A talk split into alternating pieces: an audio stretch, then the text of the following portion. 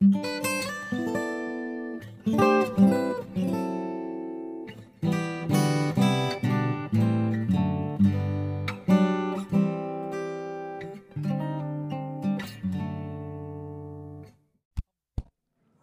atentos aqui. Eu, algumas pessoas da igreja já receberam isso aqui na minha casa quando eu fiz estudo.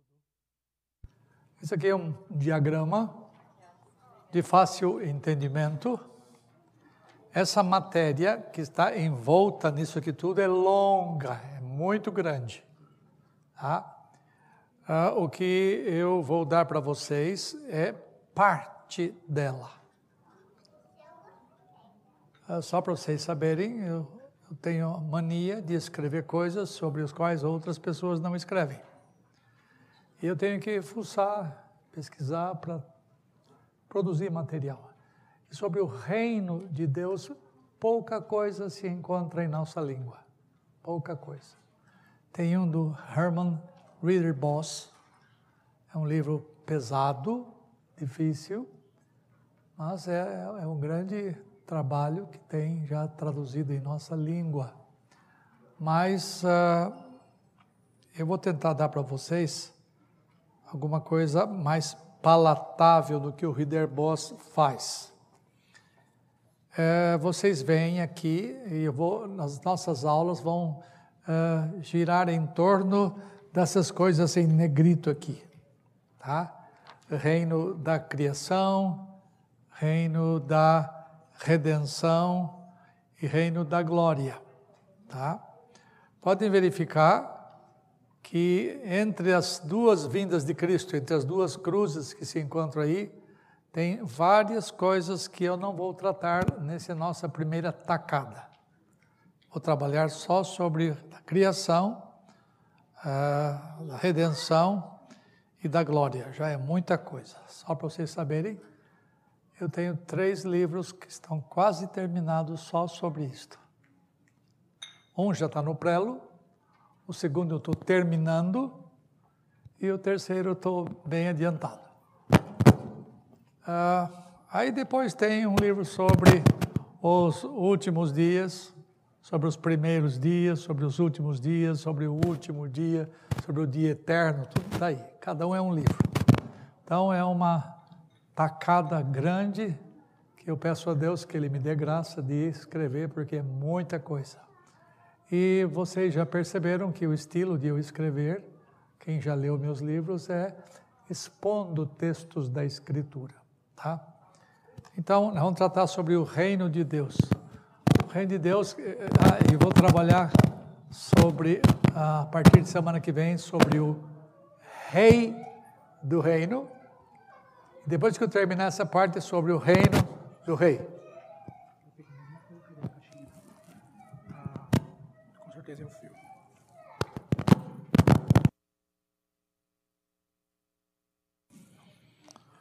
Sobre o rei do reino e sobre o reino do rei. Esse é o primeiro livro que eu já terminei, que está no prelo. Ah, eu quero repartir com vocês. Hoje o número de vocês é razoavelmente bom, grande, mas eu peço uma coisa a vocês: que vocês sejam constantes. Venham uh, com café tomado, aproveitem e tomem o um cafezinho no intervalo, vocês poderem ficar até as três para uma.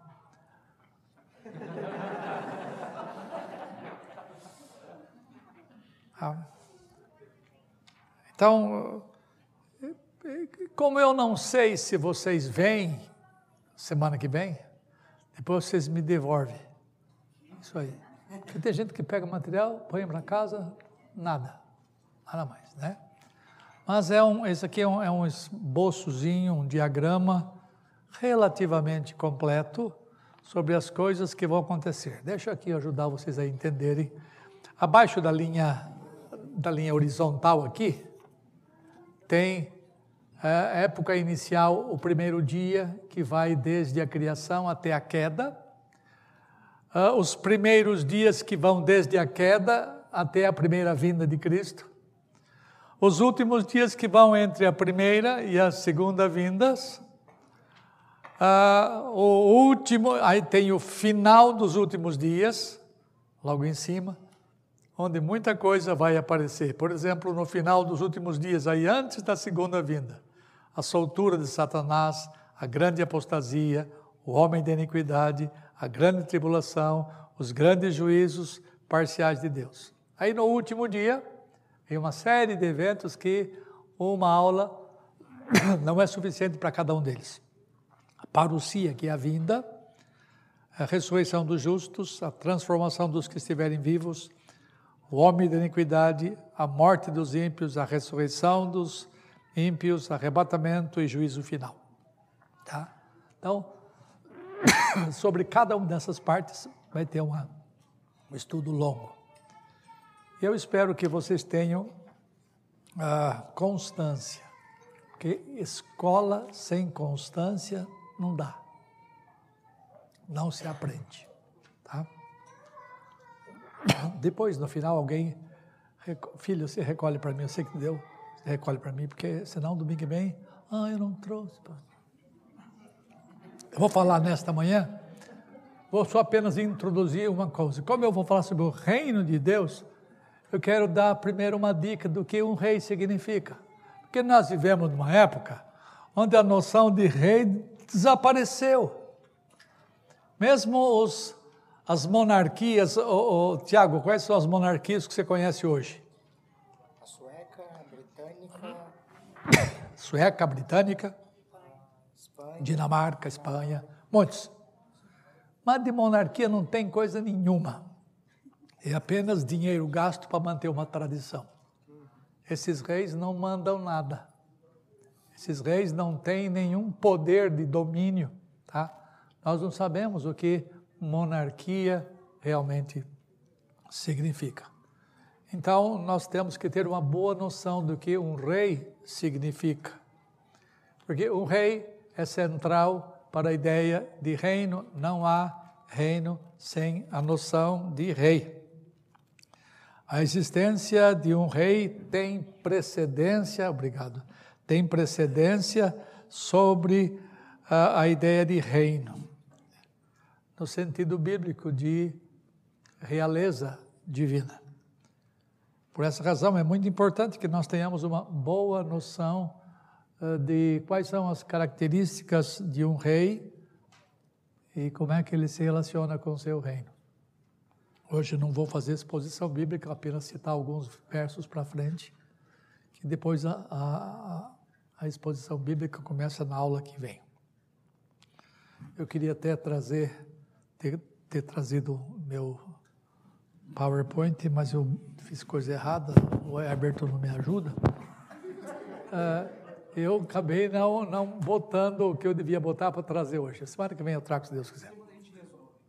Tá bom. Primeira ideia, a ideia de rei é central para a ideia de reino. É, na verdade, o reino é o rei. Isso é estranho, né? É, sem rei não tem reino. O território do reino, vamos tratar mais para frente, é, os súditos do reino, os cidadãos do reino, são elementos consequenciais. Esses elementos podem existir, mas se não houver um rei que os governe, não existe rei. Se não existe rei, esses outros aspectos que eu mencionei há pouco não fazem sentido nenhum. Um rei, repito, é o componente central da existência do reino. Num regime democrático, como é o nosso caso, seja um presidencialismo como o nosso, que também é enfraquecido, seja parlamentarismo, o presidente ou o primeiro-ministro de um parlamentarismo não é o centro do governo, mas a Constituição é o centro. Tudo está baseado, é o que todo mundo alega, né? mas ninguém obedece. O primeiro é o Senado, o primeiro é o Senado o segundo o como é que chama? Supremo. É. Mas o que prevalece é a Constituição. Tudo gira em torno da Constituição, um regime democrático. Ela tem supremacia sobre todos os governantes. Todos os governantes estão debaixo de uma Constituição. Todas as autoridades constituídas devem obediência às leis estabelecidas numa Constituição que as rege. Os presidentes ou os primeiros ministros, eh, em poucos anos, eles mudam. Acabou o mandato dele, eles mudam. Enquanto que a Constituição permanece governando os que vêm a seguir. No regime monárquico, é monarque, ou arque, é um, um que governa.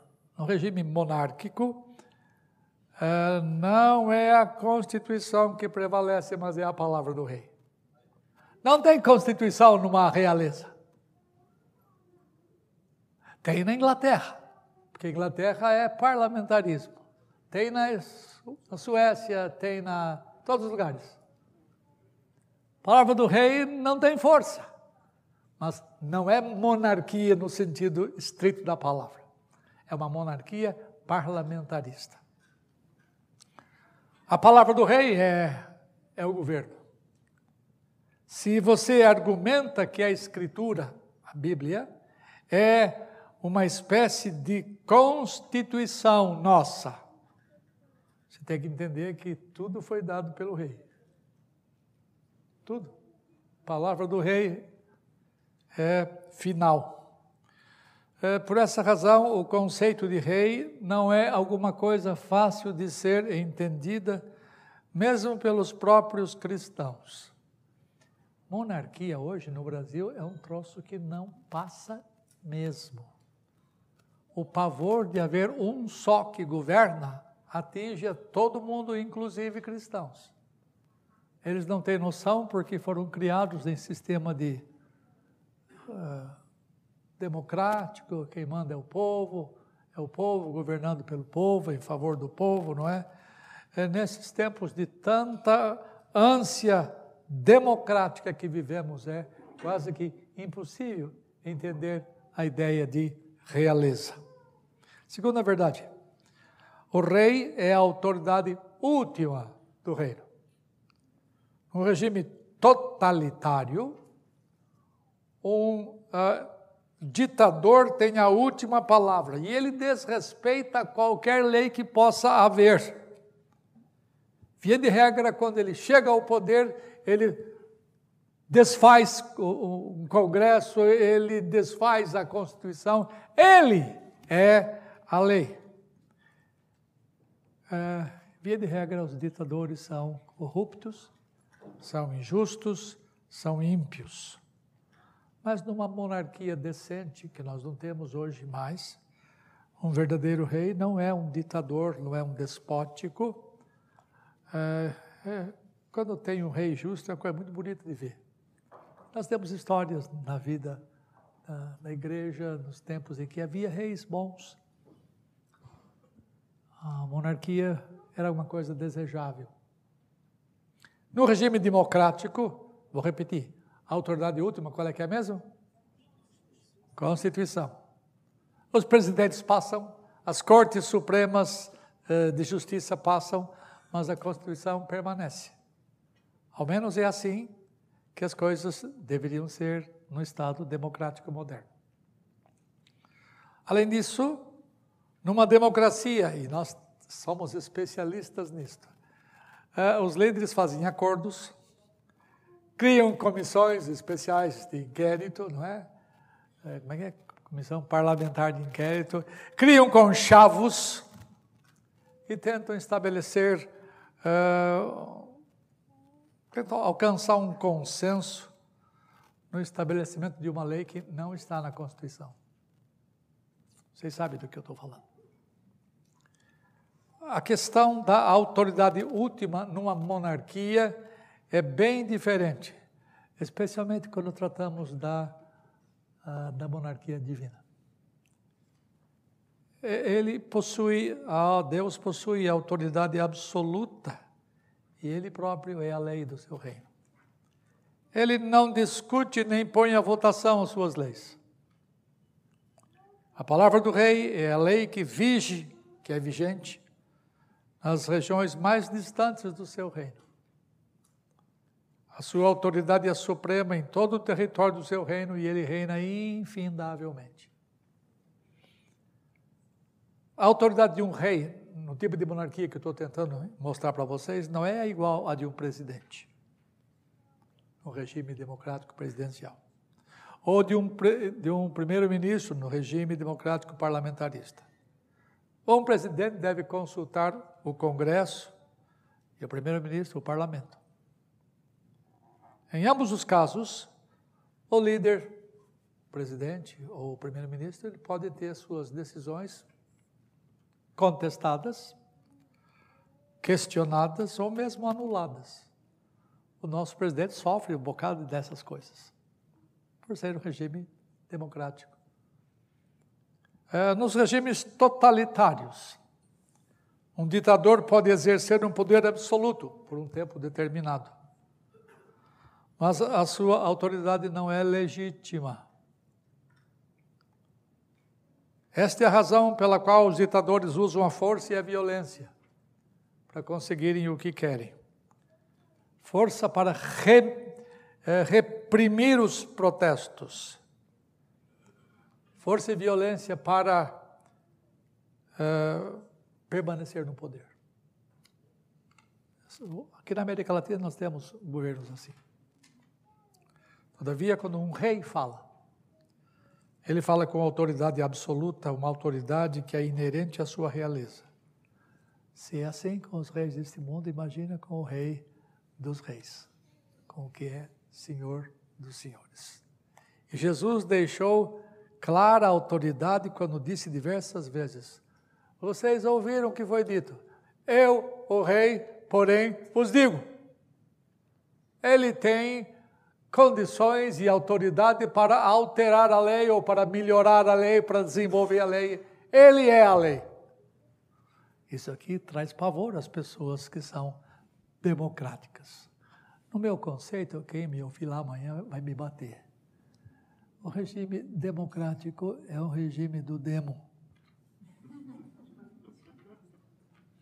Porque há tanta inconsistência, não pode haver democracia num regime de pecadores como nós. Onde não se chega a acordo nenhum, não é?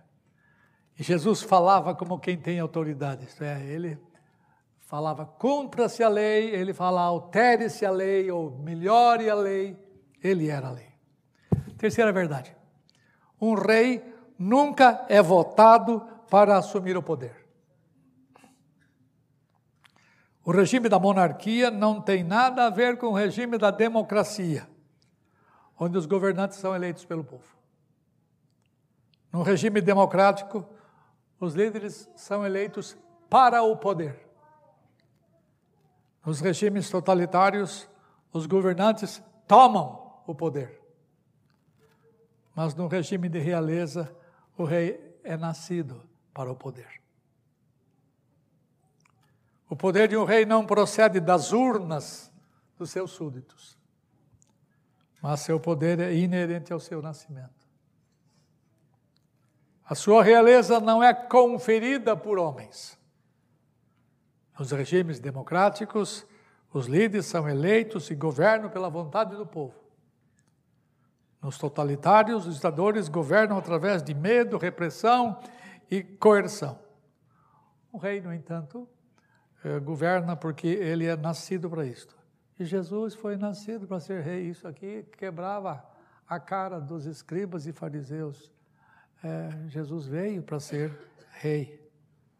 Não somos nós que o tornamos rei. E muito menos somos nós que coroamos Jesus Cristo rei. Você lembra daqueles corinhos que você cantava? Nós coroamos a Jesus e tal. Ah, nos inários nossos falava aquele hino, como é que é? É. Com glória coroai. Isso é bobeira. Isso é besteira. Isso é desvestir o rei da sua glória quando ele é coroado por alguém que é menor do que ele. Ele é, coro... ele é coroado por alguém que está sob ele. Sobre ele. Que é o pai que tem precedência sobre o filho. Então, não cantem mais, nós te coroamos, Senhor. É você. Quem somos nós? Tá? Um rei governa porque ele é nascido para isto. Não somos nós que o tornamos rei. Então, não coroe Jesus Cristo, por favor. A autoridade de um rei não emana do povo, mas é alguma coisa inerente à, sua autoridade realiza. Soberania significa liberdade de controle de qualquer coisa externa, de qualquer ingerência externa. Como soberano, um rei é livre para fazer como lhe agrada, sem prestar conta a quem quer que seja no seu reino. Ninguém tem autoridade de dizer a Deus o que fazer. A soberania divina é absoluta. É, ele é aquele que determina tudo completamente.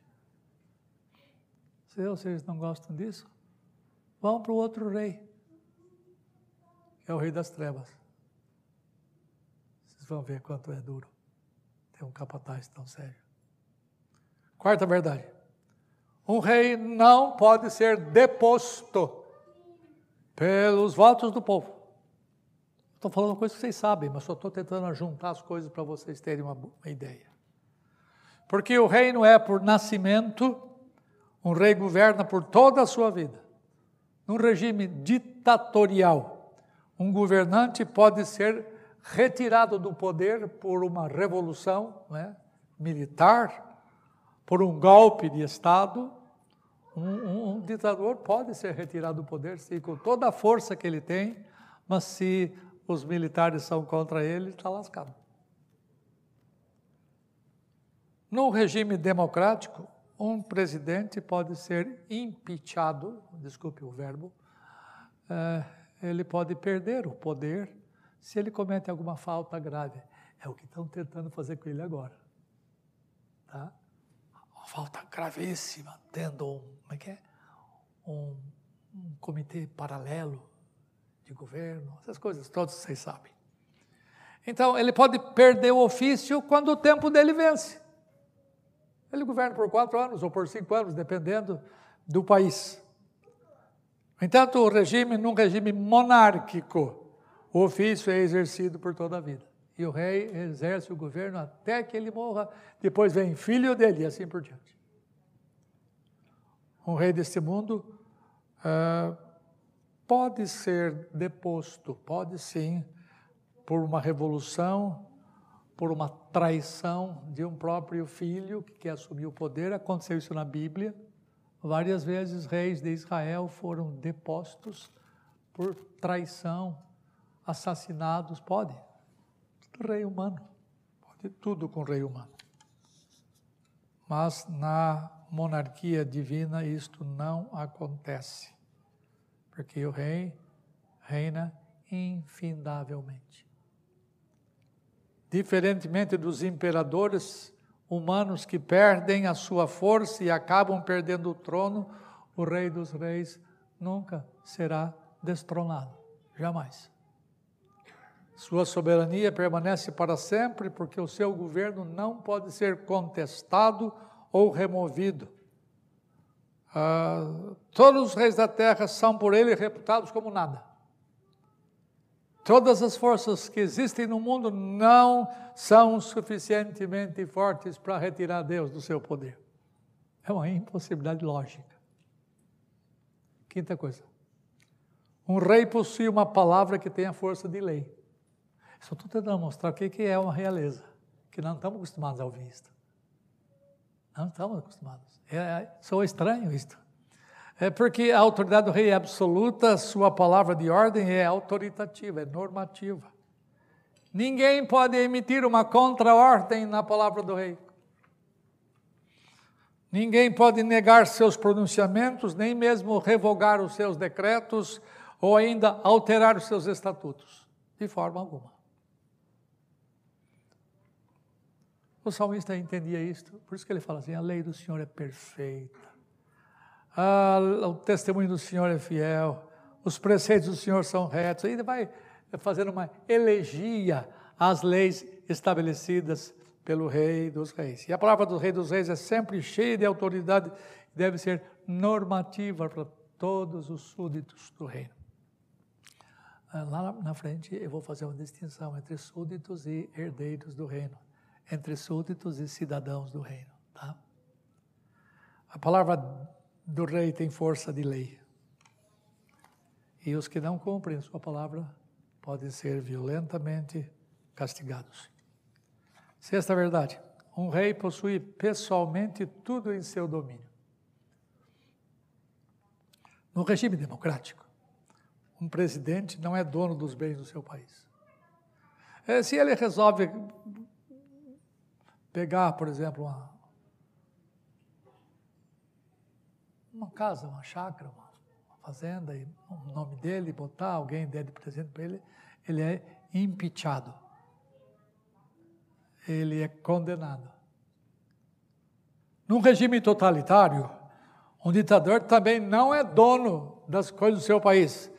Mas ele faz violência que ele toma das pessoas o que pertence a elas.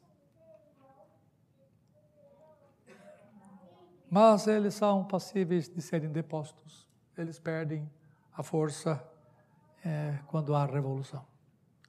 Entretanto, no regime de realeza, o rei possui todas as coisas do seu domínio. E, como eu disse a vocês, eu confessei o meu pecado de estar assistindo Gênesis é, é, dois reis, o rei do Egito e o rei Kedorlaomer, é, o, e o rei, outro rei, o, o que, que pegou a mulher? Não, não, o que pegou? Abimeleque, obrigado. Abimeleque. O povo lá de, de Jacó, de Jacó não, de Abraão estava chegando eles foram pedir autorização do rei para morar na terra de quem? Do rei. No presidencialismo, o rei não, um presidente não tem, senão a sua própria casa, se é que ele conseguiu comprar. No, no, na realeza, tudo do reino é do rei. É estranho, né? Você tem que pedir autorização para mostrar as coisas, para usufruir das coisas do rei. Quando se olha para o rei, os reis, a coisa fica ainda muito mais clara e séria. Por exemplo, o salmista disse: Ao Senhor pertence a terra e tudo o que nela se contém. Não há nada que escape a escape de ser propriedade do Senhor. Ele fala no Salmo 50: pois meus são todos os animais do bosque. Meus são as alimárias sobre as montanhas. Eu conheço todas as aves dos montes e são todos meus os animais que pululam no campo. O Rei dos Reis possui as pessoas, possui os animais, a terra, o ar ao redor da terra e tudo que está debaixo da terra, como o ouro, a prata, a platina, pedras preciosas, porque Ele criou tudo, Ele é o dono de tudo. Ele mantém tudo no território do seu reino, que é o universo. Por essa razão, Ele é chamado de Senhor, tendo domínio sobre tudo, afinal de contas, Ele é possuidor de tudo. Vocês já pensaram viver num reino onde, se vocês quiserem se mudar daqui para ali, Senhor, eh, Majestade, eu posso sair daqui desta parte do teu reino e ir para uma outra parte do teu reino, porque tudo é teu. E vai ser assim um dia. Lembra que a Bíblia diz que o Senhor foi preparar moradas para nós? É Ele que constrói tudo, é Ele que é o organizador de tudo, Ele é o proprietário de tudo. Ele foi preparar mansões para nós, porque Ele é o Rei e Ele é dono de tudo. Se você não gosta, pula fora. Mas é assim que as coisas são. E é assim que você vai perceber que elas serão. Sétima coisa. Um rei tem o seu decreto imutável. No regime democrático, leis podem ser alteradas, revisadas ou revogadas. Num regime totalitário, os ditadores podem até mudar leis, podem reverter os seus próprios decretos conforme lhes convém. A fim de cumprir os seus interesses, os totalitaristas renegam a sua própria palavra, tudo dependendo dos seus interesses. Todavia, não é assim no sistema monárquico. Uma vez que o rei emite um decreto, a palavra dele é lei. É, você tem é, uma maneira popular de expressar essa ideia. Qual é que é? Palavra de rei não volta atrás virou proverbial isto. É, veja um exemplo disso na profecia de Daniel. A respeito de um decreto, alguém lembra mim, por favor? Está lá em Daniel 6. É um verso longo. Daniel 6, 12. É, o rei Dario, que era rei da Média e da Pérsia, veja o que ele fala às pessoas que você vai ver agora. 6, 12. Interdito real. É, é, é um edito real, é, é, uma, é um negócio que pregava na parede assim, que ficava exposto, exposto para todo mundo ler. Não assinaste um interdito que, por espaço de 30 dias, todo homem que fizesse petição a qualquer Deus ou a qualquer homem, e não a ti, ó rei, fosse lançado na cova dos leões? E, e, e, isso não podia ser voltado atrás. Não podia. Veja agora aí. Respondeu o rei e disse: Esta palavra é certa, segundo a lei dos medos e dos persas, que se não pode revogar. Isso é. Palavra de rei não volta atrás. Então responderam e disseram ao rei: Esse Daniel, que é dos exilados de Judá, não faça caso de ti, ó rei, nem do interdito que assinaste. E o Daniel foi jogado para as covas. É, Daniel sofreu a penalidade.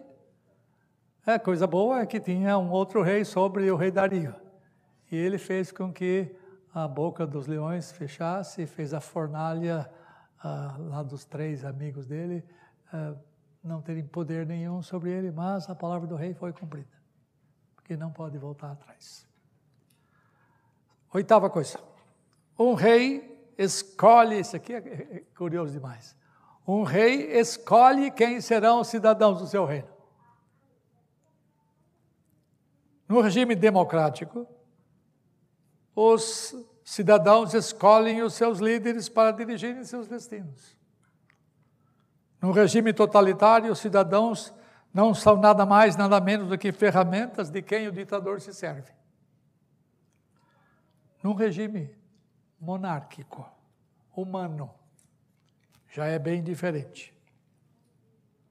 O rei acolhe os seus súditos se ele é um rei justo. E se ele é um rei justo, ele tem grande preocupação com os seus súditos. Todavia, na monarquia divina, a coisa ainda é muito diferente. A relação entre o rei dos reis e os seus súditos supera quaisquer outras relações eh, nos outros regimes. É Deus quem escolhe quem vai participar do seu reino. É quem vai desfrutar das benesses do seu reino. Por sua autoridade suprema, ele decide sobre os padrões da cidadania do seu reino. Tem muito crente que odeia essa ideia de Deus escolher os cidadãos do seu reino. De Deus chamar pessoas para fazerem parte do seu reino o reino de justiça, de amor, etc, etc. Não fostes vós que escolhestes a mim. Pelo contrário, eu vos escolhi a vós outros e vos designei para que vades, deis fruto e vosso fruto permaneça, a fim de que tudo quanto pedirdes ao Pai em meu nome, eu vou-lo conceda. Isto vos mando, que vos ameis uns aos outros. Ele começou a dar as ordens, todas. Tá? Jesus escolheu os cidadãos deste mundo para que fossem beneficiários do reino espiritual, sobre o qual vamos falar mais tarde.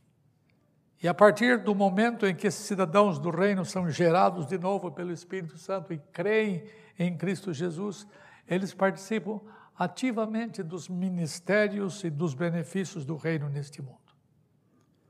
Além disso, o Rei dos Reis, o Senhor dos Senhores, por seu poder, não somente escolhe quem serão cidadãos do reino, mas também concede aos cidadãos do reino uma distribuição não equitativa dos benefícios do reino.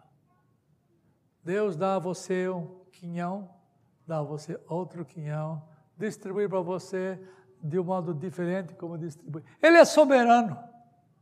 Ninguém pode dizer assim, não, o senhor tem que dar para todo mundo igual. Senão o senhor não é justo. Não é assim que as coisas funcionam. A justiça de Deus é dar o que merece. Se Deus for, for dar ao você o que você merece, Ele não dá nada a você de bom. Então, Ele distribui não equitativamente as benesses do seu reino. Funciona assim na esfera das coisas naturais. Deus dá mais dinheiro a você, Deus dá menos a você, Deus dá mais e ainda a você. Ah, e todos nós entendemos, graças a Deus, porque Ele me deu isto, ou porque Ele não me deu aquilo. Ele distribui conforme o seu bel prazer. Ele tem razões para fazer o que faz, só que ele não conta. Ele não vai dar mais a mim e, e diz por que, eu estou dando. Não. Ele é soberano para fazer essas coisas. A distribuição das riquezas do seu reino. Não, na verdade, um rei incorpora o governo do seu reino. Quando um presidente da república viaja, a autoridade do seu país viaja com ele. Ele é o presidente onde ele estiver.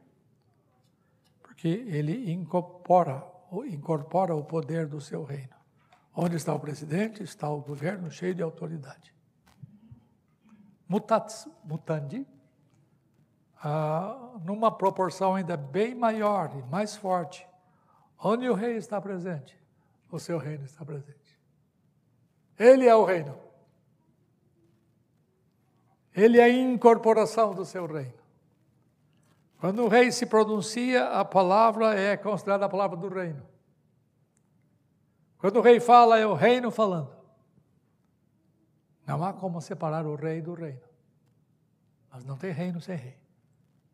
E não tem rei sem reino. Mesmo que espacialmente nós estejamos longe de Cristo Jesus, que está no céu. Uh, podemos dizer que ao mesmo tempo que Ele está separado de nós, segundo a sua humanidade, Ele está junto de nós, segundo a sua divindade. É uma história longa que não dá para falar agora. Esse rei é, é fantástico. Está presente neste mundo, mesmo onde fisicamente o rei não está. Porque ele é, ao mesmo tempo, localizado num determinado lugar no céu, onde ele está hoje, e ao mesmo tempo ele está presente em toda a terra. Não dá para entender o rei assim, né? Não tem nenhum similar humano. Décima coisa. A riqueza de um rei é medida por sua propriedade. No regime democrático, os líderes eleitos pelo povo podem ser ou não ricos. De qualquer forma, nesse regime, os líderes nunca poderão ser donos do seu território, nunca. No regime totalitário, já disse isso, a riqueza do ditador está ligada ao dinheiro e às propriedades que ele rouba do seu povo. Por essa razão, quanto mais quando eles são depostos, eles conseguem fugir e se abrigam em países estrangeiros e regimes totalitários, desfrutando das riquezas que adquiriram desonestamente. É uma safadeza total o sistema despótico. No regime monárquico, a riqueza de um rei tem uma origem diferente. Quanto mais rico e mais produtivo for o território do reino, mais rico um rei pode ser considerado. A riqueza de um rei está sempre vinculada à riqueza do seu território. Não se esqueça de que no regime monárquico tudo pertence ao rei, porque ele é dono de tudo, nada escapa dessa verdade. E quando transportamos esse pensamento para o reino da monarquia divina, então fica ainda mais claro, porque tudo pertence ao Senhor. O Rei Divino possui não somente o nosso planeta, mas possuir todas as coisas que não existiam e que vieram à existência. Ele é o dono do universo. É uma propriedade enorme, imensurável. 11. A riqueza, eu vou terminar já já. A riqueza de um rei pode ser avaliada pela condição dos seus súditos. O rei é rico, mas nós podemos ver num reino quando existe justeza, quando os cidadãos são prósperos, quando os cidadãos têm as coisas todas de que precisam. Você mede a riqueza dos cidadãos pela justeza do rei. Ah, entretanto, a situação dos cidadãos do reino no futuro será absolutamente diferente da situação dos súditos do reino ou dos cidadãos do reino aqui. Entre nós tem rico, entre nós tem menos rico, entre nós tem remediado, entre nós tem pobre. Lembra que a distribuição das rendas não é equitativa. Mas vai chegar um tempo em que o reino de Deus, na sua manifestação mais plena, vai mostrar uma justiça extraordinária em que todos terão absurdamente necessário, terão em abundância. Eu não vou dizer que todos vão ser igualmente ricos em termos de bens, de propriedades, não isto. Porque a propriedade é toda de Deus. Mas alguns terão mais benesses que outros. Isso é, é parte da, da administração divina, do modus operandi de Deus governar o mundo. E nenhum de nós poder dizer por que isso é assim. Não pode. Então Deus pode distribuir as riquezas do reino porque Ele as possui. E ninguém pode dar nada do que não é seu. É, último ponto. Um rei pode conceder autoridade sua aos cidadãos do reino. O rei persa, chamado Artaxerxes, você vê o nome dele na Bíblia, é, no tempo do exílio, concedeu autoridade a Neemias para ele reconstruir Jerusalém. Jerusalém era a cidade de, de, de Neemias, era uma cidade dos hebreus, mas o rei anterior, o Nabucodonosor, havia destruído a cidade, destroçado a cidade, e depois de 70 anos que Deus cumpriu a palavra que duraria o cativeiro, é, Neemias pediu autorização ao rei poder pegar as coisas que eram deles. E ele concedeu a Neemias isto. Ele sol, o texto fala que ele deu um, uma, um edito real que autorizava a reconstrução da cidade. No estado presente do reino, os cristãos também recebem a autoridade do rei para exercer ministérios, a fim de expandir não o território do reino. Eu não tem como expandir o território do reino, mas expandir a mensagem de redenção do reino. O evangelho que é chamado evangelho do reino. Nós temos, nós temos um edito real para exercer uma função delegada no reino. O rei, por seu poder, podia fazer tudo sem auxílio de ninguém, sem ajuda de ninguém. Mas ele resolveu que os seus súditos, cada um tem a sua função no reino. Tem os seus dons para exercer no reino, a fim de que o seu reino cresça na, na apreciação dos homens. Porque o reino de Deus, eu vou voltar mais tarde, ele constitui não somente de crentes, mas de incrédulos. Todo mundo é cidadão no reino. Nem todo mundo é cidadão do reino, mas súdito do reino, todo mundo é. Então, a função dos cidadãos do reino, que somos nós, é, usando os dons que Deus nos dá, é proclamar as boas novas do reino. E Deus repartiu conosco. Ele podia fazer isso sozinho, ou ele podia ter uh, feito isso através dos anjos. Os anjos são doidinhos para fazer isso, lembra? Coisas que os anjos anelam perscrutar. Mas Deus deu a nós para que nós espalhemos as boas novas do reino. É uma grande honra fazer parte desta, desse reino. E eu estou aprendendo isso espantosamente no estudo que eu estou fazendo. Fazer parte desse reino que tem um rei que nunca houve na história do mundo e nem jamais haverá. E você é tornado cidadão desse reino, porque ele pescou você, ele trouxe você. Não é pouca coisa isso. Eu espero que você entenda isto.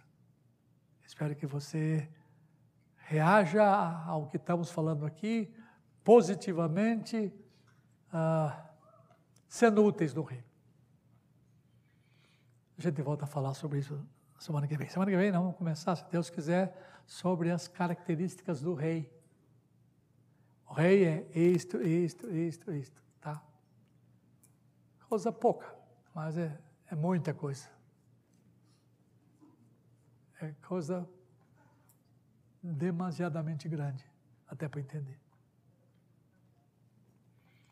Senhor, nós te agradecemos, porque nos fizeste parte do teu reino, nos chamaste do reino das trevas para fazer parte do reino da luz. Mas existem no teu reino pessoas que estão nas trevas ainda. E ajuda-nos como cidadãos do reino a espalhar a boa nova aos outros súditos do reino que não te conhecem torna-nos úteis na tua igreja, porque a tua igreja é agência do reino. Dá-nos todos uma boa semana na tua graça, em tua paz. Em nome de Jesus. Amém.